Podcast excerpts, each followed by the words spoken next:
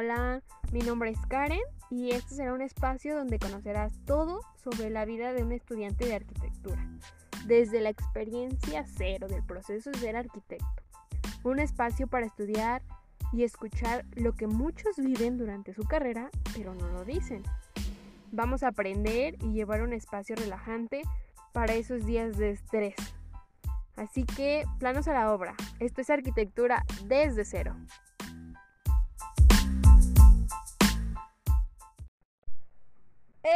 Hola, hola chicos, ¿cómo están el día de hoy? Es viernes y nos vamos a ir el fin de semana con este podcast que les voy a dejar, que está súper bueno, que la verdad es que a mí me está gustando muchísimo y me gustó bastante hacerlo porque pues no aprendí ni una cosa ni dos cosas, aprendí siete cosas de siete diferentes lugares que están alrededor del mundo y que bueno, sin más, son las siete maravillas del mundo, pueden creerlo, o sea, es un título, pues sí, o sea, como dice, las maravillas del mundo.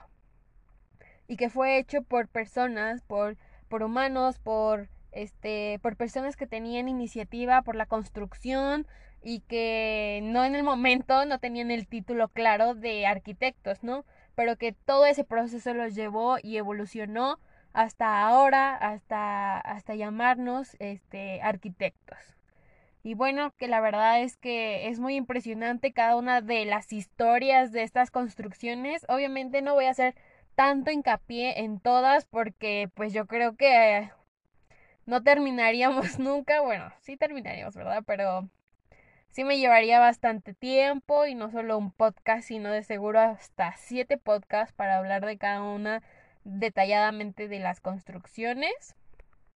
Pero para no dejarlos tampoco así como al aire, eh, he estado buscando también algunos videitos cortos, pero súper buenos de cada una de las construcciones. Y también les voy a hacer algunos este, dibujos de los elementos arquitectónicos más especiales y más, bueno, vamos, que los, los atributos de los elementos arquitectónicos de cada una de estas estructuras que la verdad pues cada uno tiene diferentes estilos arquitectónicos, diferentes épocas eh, y bueno, es este pues también diferente historia.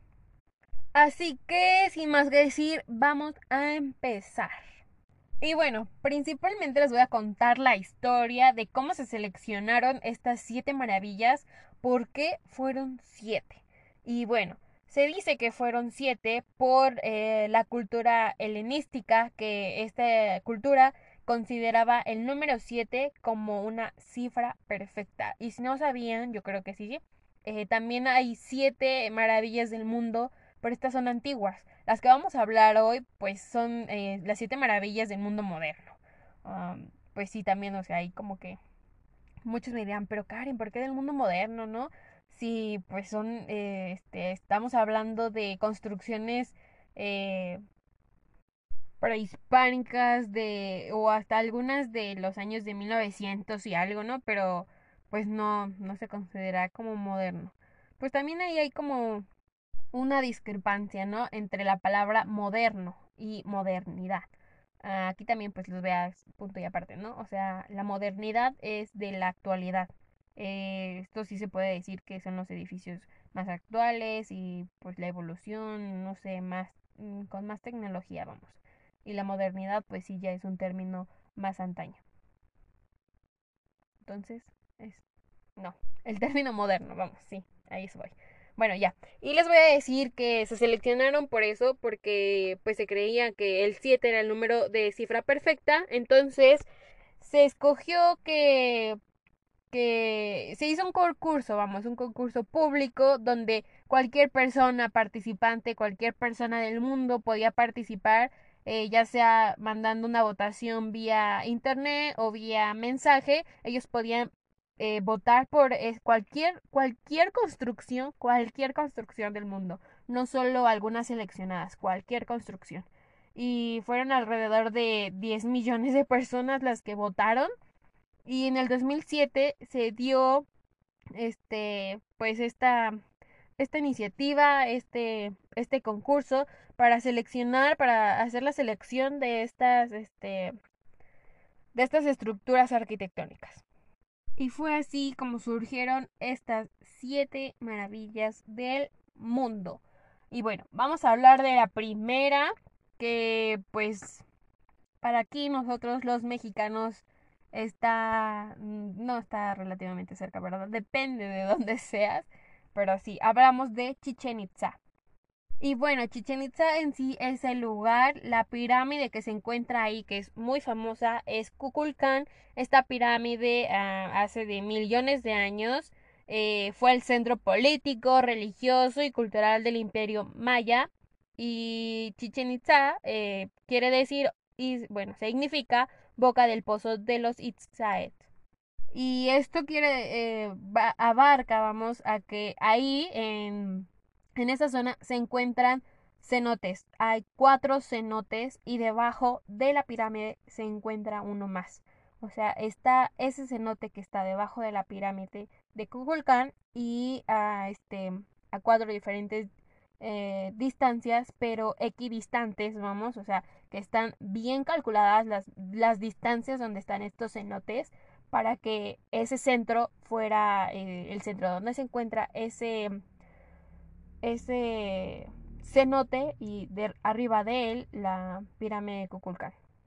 Por eso tiene mucho sentido el significado de Chichen Itza, que quiere decir boca del pozo, ¿no? O sea, sí tiene demasiada concordancia el nombre con lo que de verdad significa el lugar. En 1998 eh, fue considerado por la UNESCO Patrimonio de la Humanidad y este y bueno, como les decía, que este es uno de los lugares que están mejor preservados y que pues ahí eh, surgió la, la civilización maya. Y bueno, los mayas son muy conocidos por este famoso calendario maya que fue un estudio, o sea, ellos tenían estos estudios y se puede notar en los grabados que se encuentran ahí en las construcciones, en las civilizaciones mayas.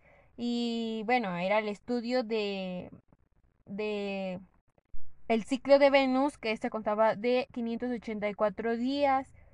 Y también se investigó que eh, cada ocho años eh, retomaba la misma posición en el cielo y pues todos estos estudios se reflejaban en ese mismo calendario maya. Y también, o sea, de verdad es muy impresionante esta civilización porque estudiaban la astronomía. Ellos ahí tenían un observatorio que pues fue nombrado así por los españoles como caracol. Eh, ahí mismo en esta en estos elementos arquitectónicos de esta civilización pues todavía se encuentra ahí este observatorio y de verdad es que es totalmente impresionante cómo tenían todo eso calculado, cómo, cómo estudiaban tanto el cielo, estudiaban tanto el cielo a cualquier hora del día, en la mañana, en la tarde, en la noche, a cualquier hora del día para poder generar, o sea, primero el calendario azteca, ¿no? El calendario maya. Y después, o sea, el punto de también eh, la localización, ¿no? La localización y... Y pues aquí también otro dato de ellos es que es también muy, muy conocido por el hecho de que la pirámide eh, cada dos años nada más, cada dos años no, cada dos veces al año Ah, genera em, este esta alusión de que la serpiente está bajando por la misma pirámide y baja hasta la tierra. Eh, esta es una ilusión por la, las etapas del sol en las etapas de la primavera ah, y de verdad es que pues sí los elementos arquitectónicos que tiene para hacer esta ilusión pues están bien pensados la posición de esta pirámide de Kukulcán está también bien pensada. Los elementos, a, al hacer este, esos elementos a ciertos ángulos, pues también tiene todo su cálculo. Y pues no nos quedamos con eso, ¿no? Astrónomos, arquitectos, ingenieros y, y matemáticos, no sé qué tantas cosas de verdad los mayas, esta civilización maya era, generaba para hacer esas construcciones y, y pues la verdad es que me quedo muy impresionada y por eso muchos turistas también se impresionan de, de pues lo que se generó. Y para muchos que no conozcan cómo se llamaba o cómo se llama la, esta serpiente, se conoce como serpiente emplumada o Quetzalcoatl. Y un poco más hablando en sí de la pirámide de Kukulcán, esta, ellos tenían de verdad una perfecta simetría. Voy a retomar todo porque de verdad es así. Eh, ellos generaron 18 cuerpos eh, que, data el número de meses de 20 días cada uno. Y también tiene ahí 365 peldaños, que viene siendo los días del año. Y bueno, es que de verdad, si pueden, escuchen este podcast y váyanse a ver eh, imágenes de esquinadas, o sea, imágenes donde se vean los peldaños de, de, esta, de esta construcción, de esta pirámide de Kukulcán. Eh, ahí se puede ver, o sea, yo puedo verla y veo cómo se generan esas, esos ángulos que están en las pirámides y que a la vez yo también puedo decir que ahí se ve la, la, la serpiente Quetzalcoatl bajando de esta pirámide hasta llegar a la tierra.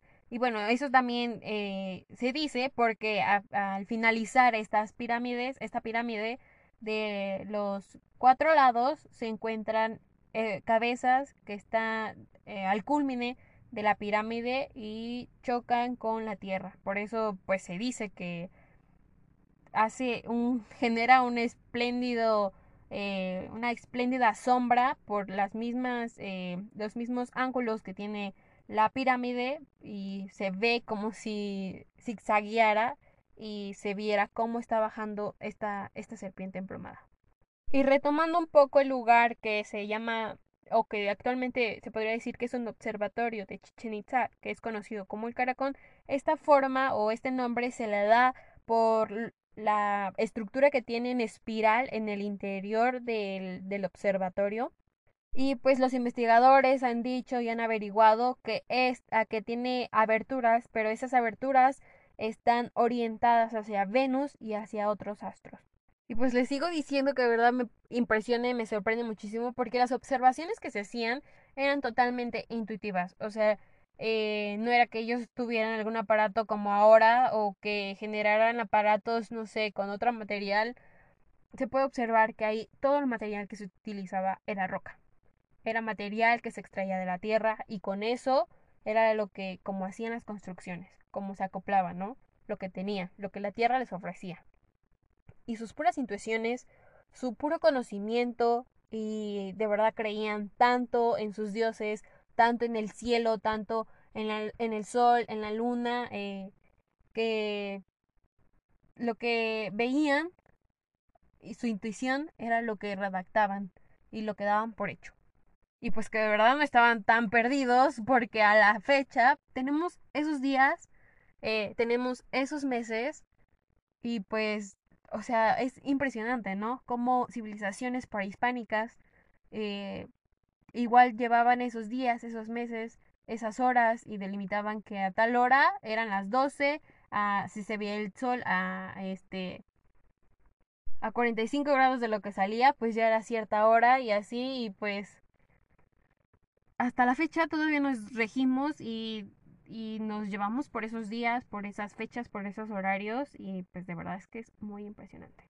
Aquí todavía existen más elementos arquitectónicos que se encuentran en la zona, como otros templos, eh, este que les había dicho del observatorio, y también aquí todavía se ven algunos vestigios del lugar donde se hacía este juego de pelotas, que pues en sí era un territorio con 120 metros de largo y 30 de ancho.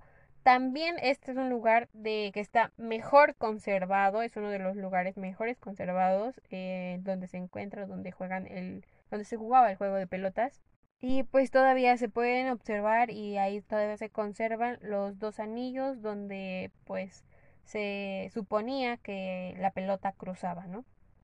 No se tienen, o sea, no hay como una exactitud las reglas de cómo se jugaba esto eh, o cuál era pues sí el punto no no había no todavía no se saben en específico las reglas. Hay suposiciones igual. Y bueno, para retomar un poquito lo que les había dicho de esta magnífica eh, interpretación de la bajada de la serpiente emplumada, es durante el equinoccio de primavera que ocurre cada 21 de marzo y también la otra fecha es en otoño, el, el 22 de septiembre. Y bien, o sea, yo voy a seguir repitiendo qué impresionante es. O sea, se tiene la fecha específica en el mes donde va a ocurrir, en los, estos dos meses donde va a ocurrir este, esta gran representación, esto para contemplarse y que no va a cambiar, o sea, no va a cambiar por nada que pase, siempre en esas fechas se va a seguir viendo cómo baja, cómo se ve bajando, eh, ese es el descenso de la serpiente. Y este evento, eh, este descenso de la serpiente dura aproximadamente dos horas y pues la verdad es que es el efecto que hace la luz eh, contra las escalinatas del templo que se observa esa ondulación del cuerpo, como les había mencionado. Y para terminar este apartado de Chichen Itza, vamos a decir que la pirámide cuenta con 30 metros de altura al finalizar, este, se puede ver el templete. Ese templete es de 6 metros. El templete es la parte superior de la pirámide. O sea, subes todas las escaleras, estos peldaños, y llegas a ese templete. Ese es de 6 metros. Y pues les había comentado que hay eh, un flujo de agua o un cenote subterráneo. Se dice, este, que este eh, cenote está a 20 metros de profundidad y que este cenote llega a, o sea, que también tiene su profundidad y que está alrededor de unos 20 o 30 metros, o sea, más el cenote tiene esa profundidad. Y también el, este, el, cada lado de la pirámide mide 55.3 metros. Entonces, pues sí podemos decir que su altura es de 30 metros y cada lado de esta pirámide, pues porque se puede observar que es un, es un rectángulo, ese rectángulo eh, mide 55.3 metros. yo me de verdad me puedo pasar hablando sobre esto eh, infinidad de tiempo y solo voy a hacer también eh, un énfasis en esto. Vean cuál impresionante era, qué tal, qué este cálculo ellos llegaron a hacer para generar una construcción que está, está este, arriba y por debajo de ella hay un cenote. O sea, y es este, estamos hablando de flujo de agua.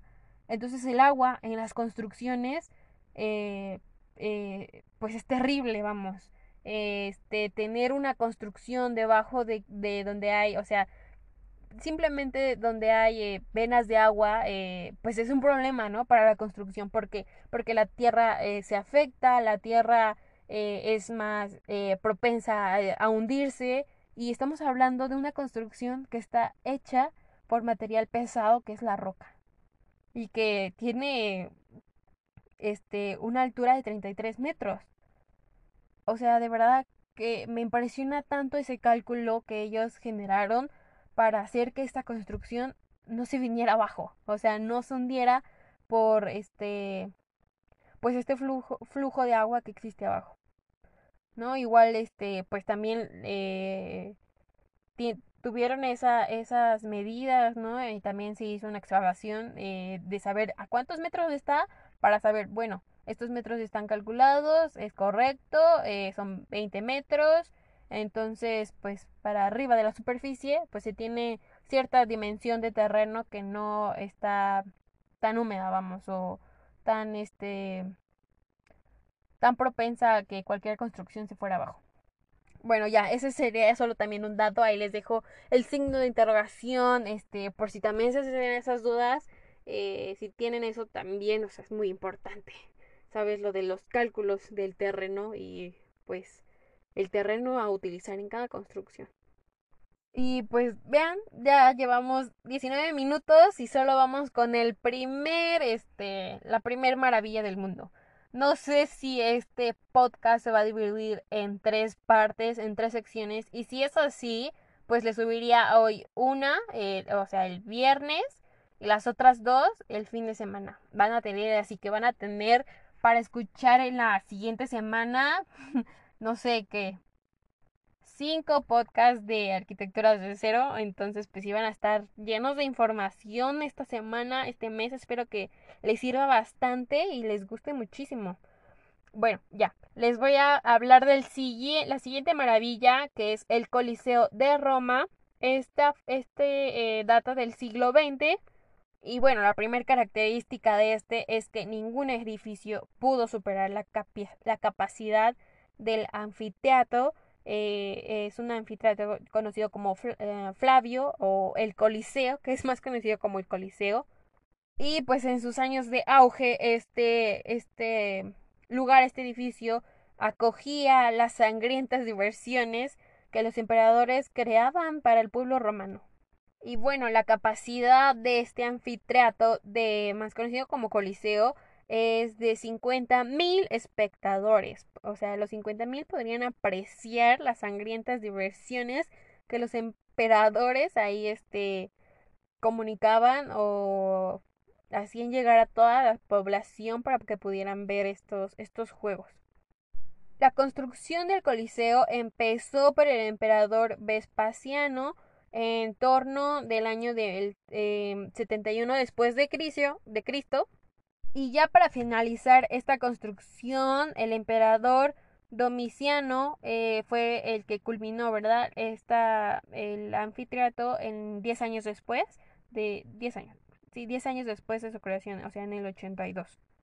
La estructura en el interior es radial, está organizada en cinco niveles y pues cada uno de los niveles eh, también se subdividía por áreas, ya que pues también se delimitaba ahí la clase social de las personas, o sea, sí podían entrar las personas, el público, pero pues también había categorías de estas y pues se colocaban en sus diferentes vistas, vamos, y yo creo que la mejor pues era para las personas eh, de, de sociedad alta. Y aquí les tengo algo interesante que, bueno, que a mí se me hizo muy interesante. Se dice que en la ingeniería del oscuro siglo VIII, el historiador Veda, el veramente ya predijo que mientras siga en pie el Coliseo, seguirá en pie Roma. Cuando caiga el Coliseo, caerá Roma. Cuando caiga Roma, caerá el mundo. Y pues la verdad es que estas, estas palabras sí me impresionan muchísimo.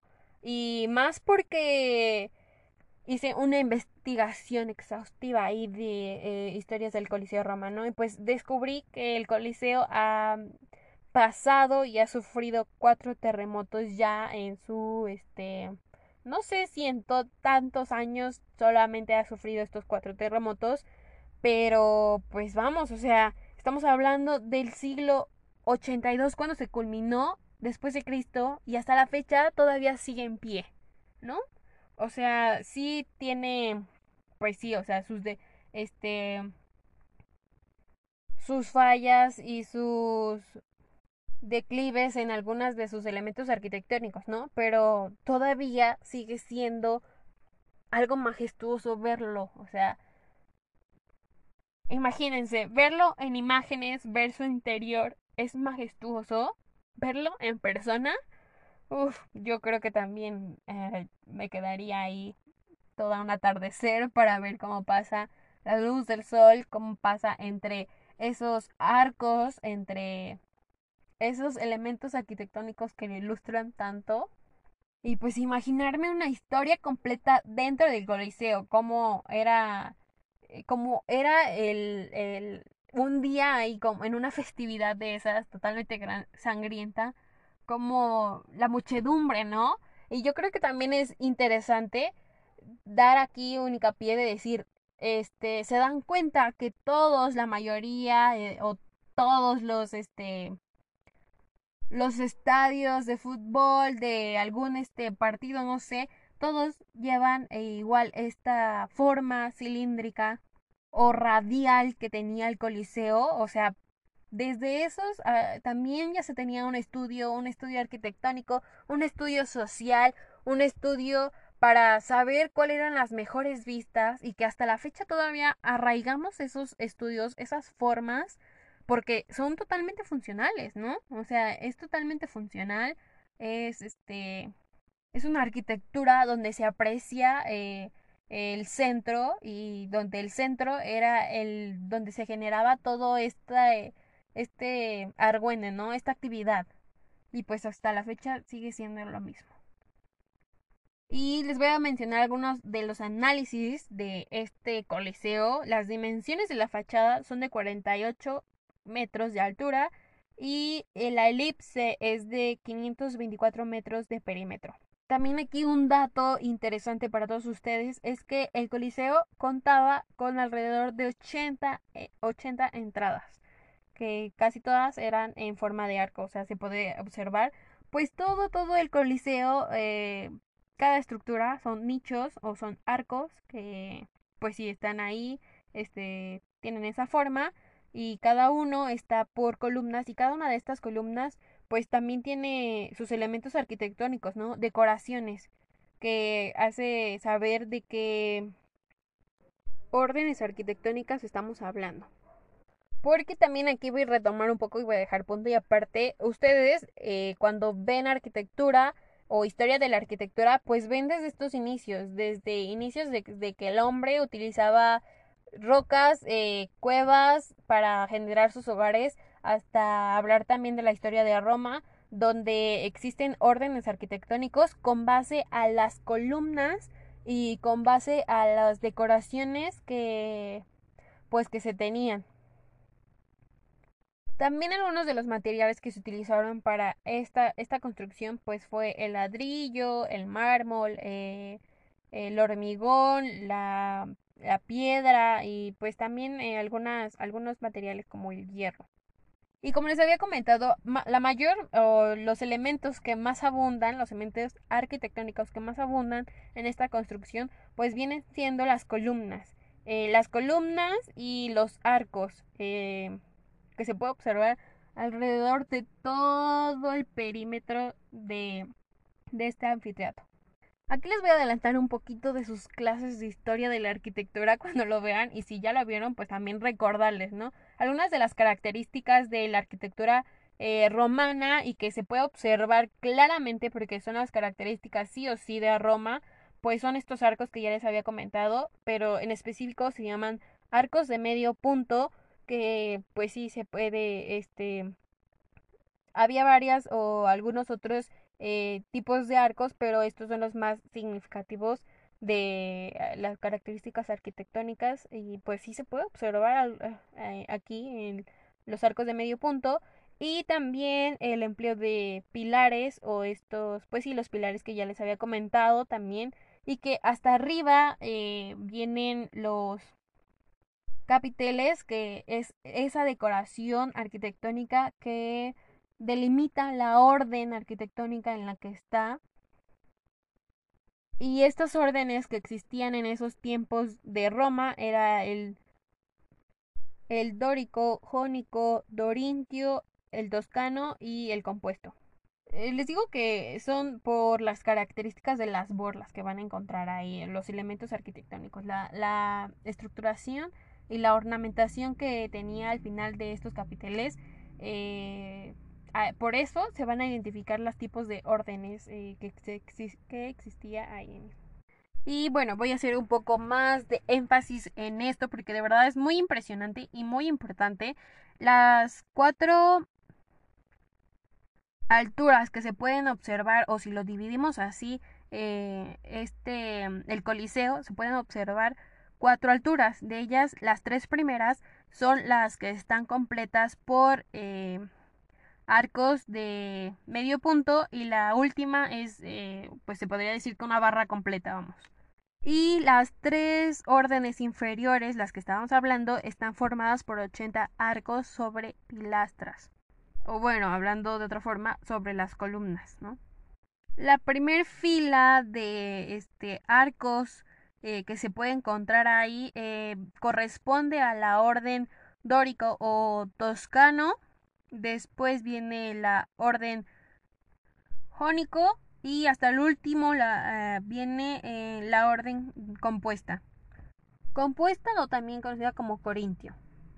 yo sé que esto va a ser un poco complicado eh, porque pues no lo pueden observar, ¿verdad? Estos son algunos de los problemas que... Pero igual les voy a tratar de hacer algunos dibujos, algunos diagramas de los elementos arquitectónicos de estas estructuras, de estas que los componían y les voy a decir un poco más rápido así eh, cómo se identificaba más, más fácilmente, ¿no? El primero que habíamos dicho que era el dórico, este son, al final de la decoración se encuentra este esa ornamentación era totalmente lisa. Después viene el jónico, que él este, termina en dos borlutas, o se podría decir que pues hace pues ver como si existiera el esta columna o los pilares y a los lados había dos bolas, podría decir así. Eh, igual les digo que es complicado, pero ojalá y si pueden echarse ahí una vuelta a ver cómo son las, eh, las columnas griegas, pues también estaría bien. Y por último, el dorintio. Este, o compuesto, este, pues ya, como dice su nombre, está compuesto, de verdad, este ya eh, tiene más elementos arquitectónicos y estructurales, está más detallado y pues eh, la composición de este, pues es aún más compleja. Ahora sí, vamos a terminar con el último de este podcast el sábado se viene otro, posiblemente en la tardecita ya lo tengan o igual a las 8 este. Eh, vamos a hablar de el último por el día de hoy, ¿verdad? Es el Cristo Redentor. Me va a decir, ¿esto también se considera arquitectura? Y sí, los arquitectos también podemos generar eh, monumentos. No necesariamente estamos hablando de solo construcción, casas, hoteles, eh, mobiliaria o cualquier otra cosa, también podemos generar eh, monumentos. Y vamos, estamos hablando del Cristo Redentor, que es un monumento, o sea, su, su nombre de verdad le da al tiro, que es un monumento. La altura de este Cristo es wow y pues obviamente se ocupó de muchísimas personas atrás de esta creación personas que hicieran cálculos estructurales, personas que hicieran eh, cálculos de, suelo, eh, arquitectos e ingenieros. Eh, también se necesitaron artistas para poder darle estas facciones y este movimiento a, a todo lo, a todo él, ¿no? Y bueno, la historia, vamos a hablar de la historia de cómo surgió esta idea y fue en el año de 1859 por el padre lazarista francés Pierre Maillet Boss. Él tuvo esta idea de crear un, este, un, eh, una religión, vamos ahí, perdón, un monumento religioso. Y este deseo lo plasmó en un libro para ser publicado después en 1903 ellos deseaban o los que participaron en esta construcción eh, desearon que solo eh, esta construcción solo fuera creada por el dinero de donaciones de habitantes brasileños y así fue eh, esta construcción fue alrededor de 9 millones 500 mil reales puras donaciones de brasileños del país y aquí viene, como yo les decía, que se necesitaba un arquitecto, entonces aquí llegó el arquitecto e ingeniero Héctor da Silva Costa, que fue el autor de, eh, del proyecto para generar esta obra de, del Cristo Redentor que tenía una altura o que tiene una altura de 38 metros, ya incluida la base, eh, y estamos hablando, pues cálculos más o menos, como alrededor de un edificio de 13 pisos. Y pues también hacer un, al ser un monumento, pues también se requieren todos estos eh, estudios climáticos, eh, del asoleamiento, que también se lleva eh, con base en la arquitectura, porque estamos hablando de una de una construcción, un monumento con tantos metros de altura, con 38 metros de altura, que pues sí, se necesitaba ver las condiciones climáticas, los vientos y los rayos que se tenía, el asoleamiento que se tenía, y pues complicaciones de que este monumento está arriba de, de una montaña que los metros de ancho de esta meseta pues no eran suficientes, o sea, no eran muchísimos, son 15 metros y es tan solo la mitad de la distancia entre los extremos de los dedos de la construcción. Podemos darnos una idea de eso, qué tan compleja tuvo que haber sido para montarlo, para, para hacer la construcción, porque no podías poner taburetes a estas distancias, porque no daba, no daba la distancia para poder eh, colocar esos brazos, esas extremidades, porque a decir verdad, esta construcción pues está compuesta, ¿no? Eh, es todo el cuerpo y las extremidades y la cabeza fueron diseñadas en París eh, y pues está aparte, punto y aparte. Y también aquí les voy a decir, o sea, obviamente la construcción no está hecha por todo este material eh, que es, no quiero mentirles, creo que es roca, no, no, este, sé muy bien de qué es el material. No, ya, perdón, eh, pensé que la construcción estaba hecha de algún tipo más específico de piedra, pero no, está construida de hormigón armado y pues sí, o sea, solo es el recubrimiento, el recubrimiento del cuerpo. Porque eh, pues dentro de él hay una estructura metálica que lo sostiene, que pues es también ahí el cálculo ¿no? que hicieron para decir, no, pues no lo vamos a hacer totalmente de piedra o de concreto porque pesaría toneladas. Entonces, pues una estructura moldeada y que solo sea el recubrimiento, pues eh, disminuye la problemática de cómo subirlo, de cómo montarlo y así. Y bueno, ah, uno de los puntos también más importantes de, esta, de este monumento es que se inspiró en el estilo Art Deco. Eh, sí, también hay estilo Art Deco en monumentos, ya lo habíamos hablado un poco en, en los en las construcciones arquitectónicas y pues aquí las características es por el refinamiento, elegancia y, su y que se obtiene en este estilo para generar monumentos de, pues, de esta magnitud.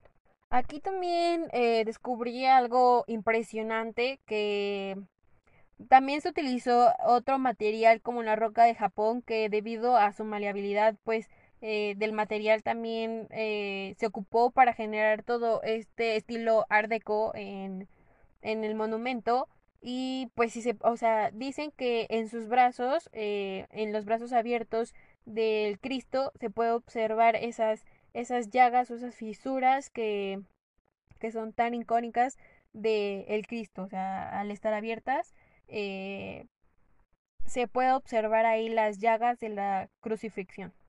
Y pues aquí viene esta historia de que eh, se generó de esta forma, con los brazos abiertos, para dar hincapié a la, a la historia de Jesús que viene siendo de que de esa forma da eh, su resurrección. Y pues otro de, las, de los eh, factores o puntos estéticos que le pusieron también a este Cristo es un corazón, un corazón que está tallado y labrado por el mismo material, está en el pecho de este Cristo y pues por el hecho de que la túnica no, no le cierra completamente en el pecho, ahí se puede ver este corazón que tanto está al exterior de la, de la imagen como en el interior. Y pues quiere decir que este Cristo Redentor desborda de tanto amor. Y bueno, dejando un poquito de lado los elementos eh, arquitectónicos o pues sí que se pueden dar en, por la característica del área de COP, vamos ahora a un elemento arquitectónico que es también pues cálculos estructurales y demás. El, uno de los brazos de este Jesucristo o este eh, Cristo Redentor eh, tiene 40 centímetros menos y esto es para garantizar que pues los vientos que lleguen a surgir eh, no causen algún problema en, en la estructura, en el monumento. Y pues sí, soporta hasta vientos de 150 kilómetros por hora. Eh, pues todos los cálculos están bien hechos, la estructura también está bien hecha y pues también la elección de los materiales está correcta para hacer una estructura tanto ligera como moldeable al generar pues estructura de elemento de Art Deco que ya habíamos dicho que Art Deco o sea es súper detallado, súper minucioso cada de los detalles y pues ya los habíamos mencionado, ¿no? Los brazos, el corazón, eh, eh, pues cómo cae su túnica o pues su manto y, y bueno.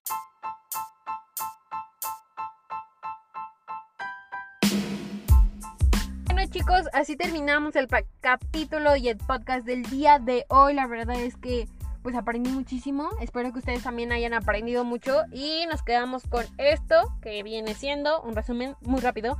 Chichen Itza en, en, México, Yucatán. Eh, después el Coliseo Romano en, en Roma. Este. Y el Cristo Redentor en, en Sao Paulo, Brasil. Específicamente en Corcovado. Recuerden que el día de mañana se sube el siguiente podcast, el seguimiento del día de hoy. Espero que les haya gustado. Solo hablamos, sí, sí solo hablamos de tres. Eh, ya mañana hablaremos de las otras que nos faltan. Espero que tampoco dure tanto como el, el de día de hoy.